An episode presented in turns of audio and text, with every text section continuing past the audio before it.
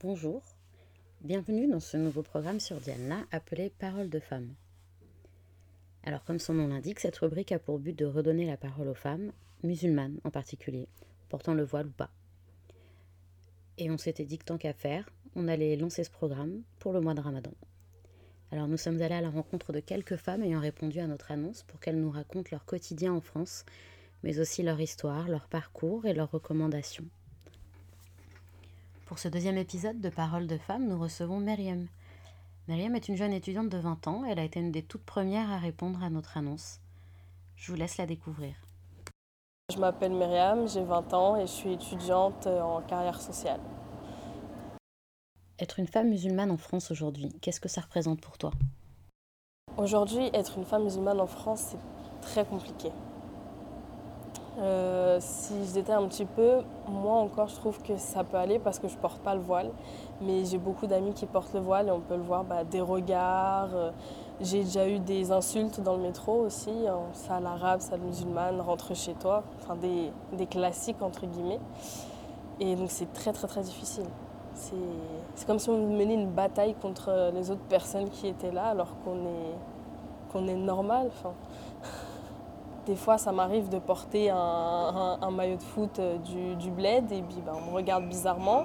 Ou sinon, j'ai une chaîne aussi où euh, c'est euh, la première page du Coran. Des fois, elle est sortie, donc les gens regardent et puis c'est un regard jugeur. Et puis après, ben, il y a des insultes qui arrivent, surtout dans les transports en commun. Tes choix scolaires ont-ils été faits en fonction de la perception qu'ont les autres de ta religion? Bah, mes choix, je les ai faits moi-même. J'ai pas eu de choix en disant ah je suis musulmane donc il faut que je fasse telle telle chose parce que j'ai pas le droit à ça.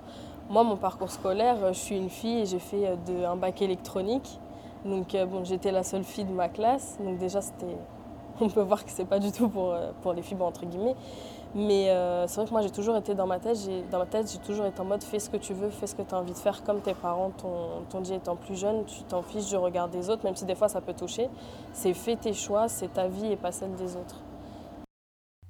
As-tu ressenti du racisme pendant tes études?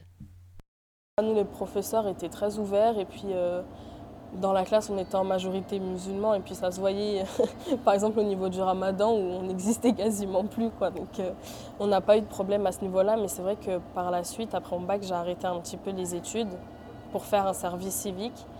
Et euh, pour moi, ayant vu beaucoup de reportages à la télé ou même dehors, euh, les insultes qu'on pouvait avoir et puis le regard jugeur, et puis surtout des préjugés que les personnes peuvent avoir euh, sur notre belle religion, bah, c'était de faire un service civique sur la laïcité, afin de toucher les plus jeunes et de leur montrer que bon, il y a plusieurs religions en France qui sont représentées, mais qu'on est tous les mêmes, et ça peut même passer par la couleur de peau, ici on est tous les mêmes personnes, donc il n'y a pas besoin de juger ou... Euh, euh, ou, ce genre de choses en disant ah bah par exemple toi t'es voilé euh, ça veut dire obligé tu vas te faire frapper ou on t'a obligé à mettre le voile sur la tête alors que c'est faux il y a beaucoup de femmes qui le font par choix et parce qu'elles en ont envie. Et euh, à force de dire ouais elles ont été obligées obligées bah, c'est les personnes qui nous jugent bah à cause ça on a un sentiment d'oppression chez, certaines personnes et je trouve ça dommage. Comment un bout de tissu bah ça y est ça peut faire une guerre quoi, entre guillemets et donc, dans le cadre de ce service civique, tu étais plutôt en contact avec des, plus jeunes? Oui, j'étais en contact avec des, primaires, donc ça allait du 6 ans jusqu'à 10 ans à peu près. Et quel genre de questions ils avaient? Quel genre d'interrogations ils avaient concernant euh, la laïcité ou la, pratique religieuse, la religion? Bah, Souvent, il y en avait beaucoup qui ne connaissaient pas d'autres religions que la leur.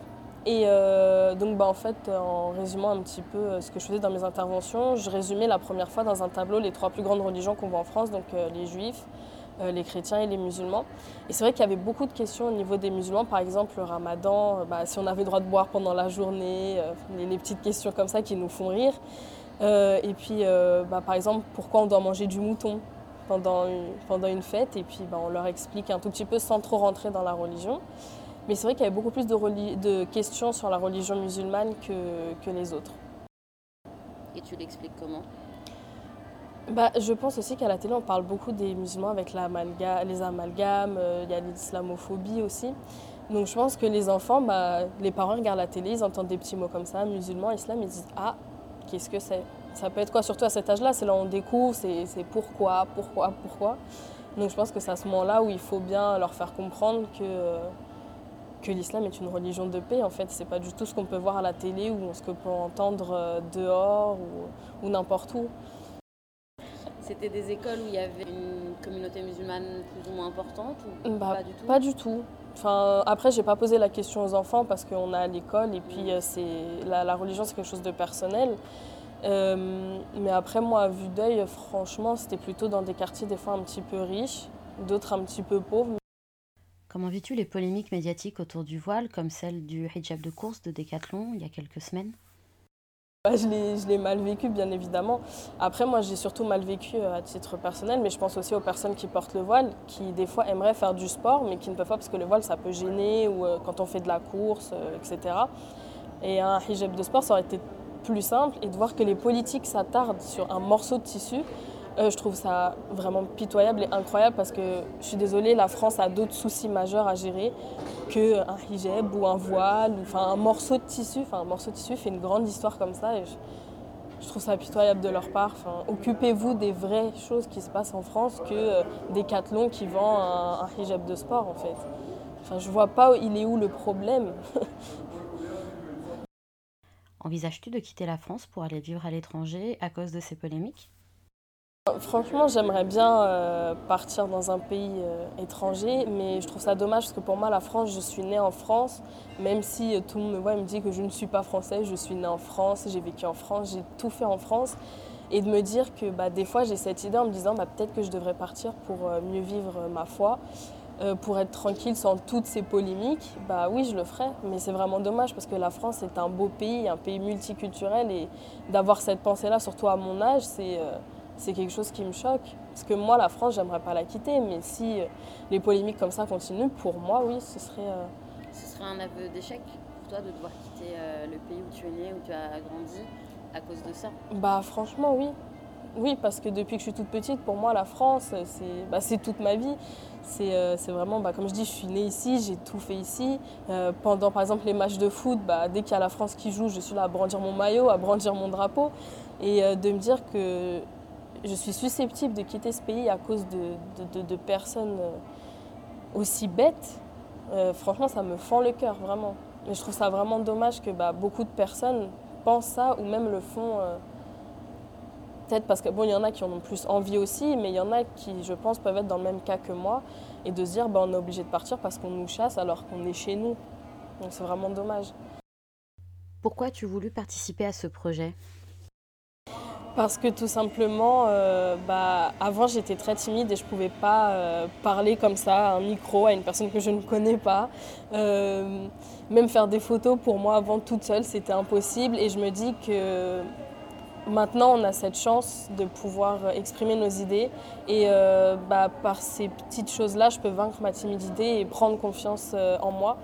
Et surtout aussi, bah, je restais aussi sur mes amies qui, elles, sont très timides et ne peuvent pas parler comme, comme j'arrive à le faire. Donc c'est aussi pour euh, parler euh, un petit peu en leur nom. Et euh, bah, aussi de pouvoir, comme je dis, exprimer ses idées parce que c'est important parce qu'il y en a marre, désolée de dire des mots familiers, mais il y en a vraiment assez d'entendre des mêmes personnes qui parlent de notre religion alors qu'ils ne sont même pas... ils, ne sont même pas musulmans en fait, ils parlent en notre nom, mais sans être musulmans. Enfin, c'est comme si moi je vais parler au nom des, des juifs ou des chrétiens ou des bouddhistes alors que je ne suis pas de cette religion et que je, je ne connais pas tous les détails en fait. Et de voir que des personnes extérieures à notre religion parlent en notre nom, c'est quelque chose qui m'énerve euh, du plus profond de, de mon cœur. Quelles sont tes recommandations de femmes musulmanes inspirantes? Ouais, bah moi j'en ai une qui s'appelle Nidonite, donc N-I-D-O-N-I-T-E. Donc euh, elle fait beaucoup de bandes dessinées et, euh, elle fait euh, des arts martiaux aussi. J'aime beaucoup ses dessins parce que c'est vraiment du second degré. Et puis surtout qu'elle parle beaucoup de nourriture et j'adore ça, la nourriture. Après, il y a beaucoup de, de, de bandes dessinées aussi comme ça, mais plus chez les, Anglais. Elle s'appelle Yes, I'm Hot in This. Donc c'est aussi une voilée bah, qui raconte un petit peu ses histoires dans les supermarchés avec une amie euh, blanche qui s'appelle Suzanne et puis un peu tous les, euh, tous les propos qu'elle peut avoir dans les magasins, pourquoi tu portes le voile, mais il fait trop chaud, pourquoi tu ne peux pas l'enlever, euh, ce genre de choses que je pense les femmes voilées ont un petit peu marre d'entendre, surtout avec le soleil qui arrive.